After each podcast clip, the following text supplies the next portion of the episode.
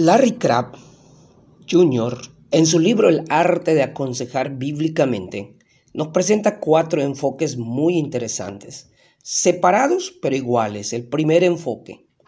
Dos, ensalada mixta. Tres, nadamaquismo.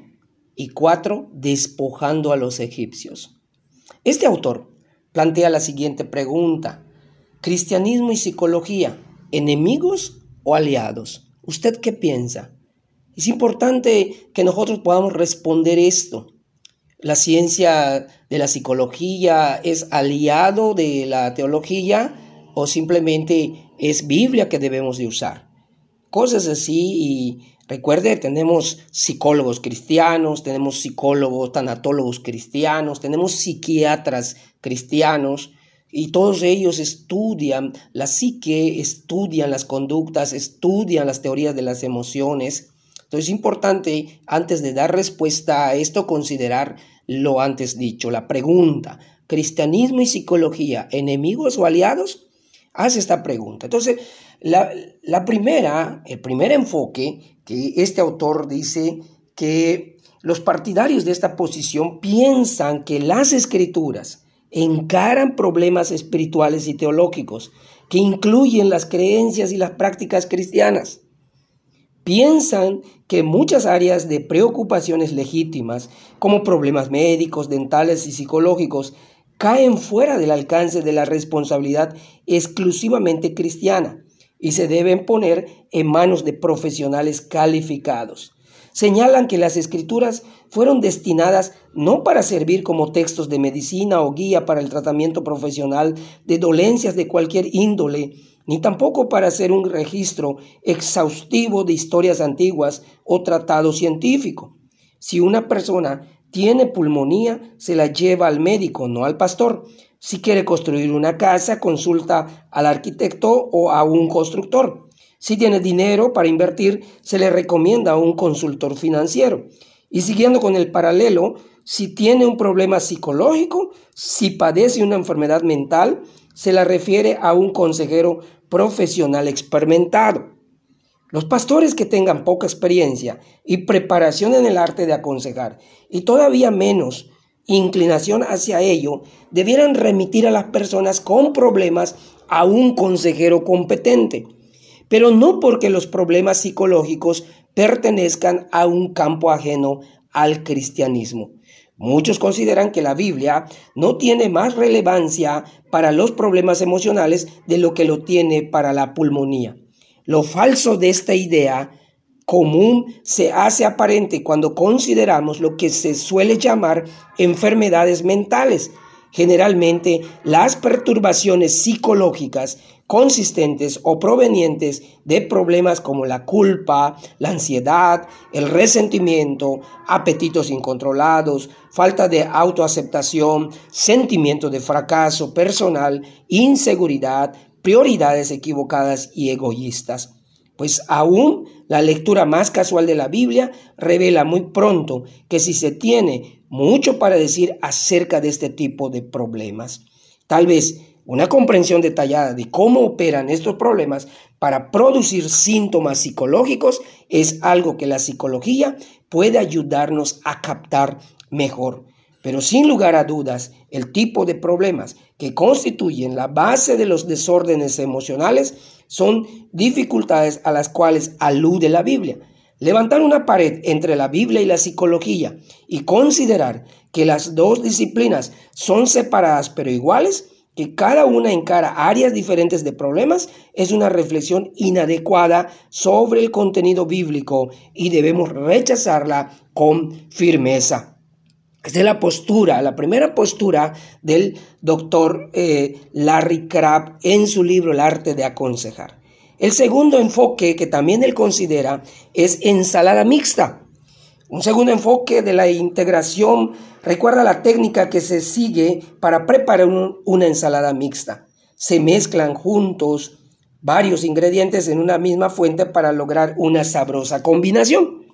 La debilidad del primer enfoque se corrige con este. Como la Biblia trata tantos problemas que se ven en el consultorio, consultorio del psicólogo, el psicólogo cristiano querrá agregar a su arsenal terapéutico un conocimiento operativo de los conceptos bíblicos relevantes y los versículos que los expresan. entonces es importante mirar esta parte. Un manual cristiano de psicología sigue la línea de pensamiento Discute el valor de doctrinas bíblicas tales como la, del perdón al tratar el problema de la culpa. Su tesis parece ser que la teoría psicológica secular no ha agotado los medios disponibles para ayudar a las personas a tener vidas sanas y productivas. Señala que el cristianismo ofrece recursos grandes y a veces indispensables, por ejemplo, la fe, el amor, la esperanza, la confianza, el propósito que un terapeuta cristiano entendido podrá aprovechar en caso de necesidad. Tengo la impresión de que la mayoría de los profesionales cristianos han adoptado este enfoque de la integración, combinar las ideas y los recursos de la Biblia con los conocimientos de la psicología, de lo que surgirá una psicoterapia cristiana completa y efectiva. Los integracionistas cristianos tienden a alinear las dos disciplinas, psicología y teología y a determinar dónde se tocan una a la otra para luego mezclar en una sola las ideas de ambas. El proceso se parece al de unir dos mitades completas de un rompecabezas para formar la figura. Por ejemplo, la hamartiología, el estudio teológico del pecado, y la psicopatología, el estudio psicológico de las desviaciones mentales. Encaran ambas desde diferentes perspectivas, más o menos al mismo asunto, la miseria humana.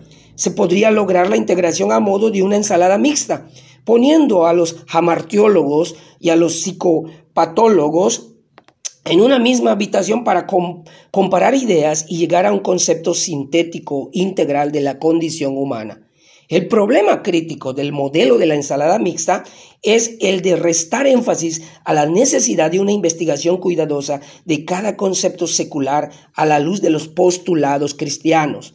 La psicología surge de un concepto, de un conjunto de presuposiciones que son violentamente opuestas a la Biblia, por lo cual una posición que no investigue diligentemente los conceptos seculares abre las puertas a una síntesis de idea contradictoria. Recuerde, por ejemplo, en la, la teoría de la transacción, la, terapia, el enfoque de la, lo, lo transaccional, ellos dicen que el hombre es bueno, es bueno y que las circunstancias o las experiencias de vida los corrompen. De ahí la fábula del sapo o del príncipe encantado. Ellos cuentan esta fábula, pero la Biblia dice abiertamente que vio Dios que el hombre, eh, su corazón era continuamente inclinado al mal. Jeremías también lo recalca, dice, engañoso es el corazón más que cualquier otra cosa. ¿Quién lo conocerá? Entonces es importante mirar estos postulados y entender que la psicología eh, ayuda describiendo las conductas humanas, describiendo los problemas emocionales, pero en muchas ocasiones se equivoca al recomendar, porque recomienda desde el propio razonamiento del ser humano desde la, teoría de la tábula rasa que le llama San Agustín, Platón y todos los grandes pensadores. Pero la Biblia no dice que el ser humano es bueno. El ser humano, desde la teología, de la teología, nos dicen que hay una corrupción total. Entonces es importante mirar estos dos conceptos y reflexionar sobre ello. Dios les bendiga. En un momento subo los otros dos enfoques.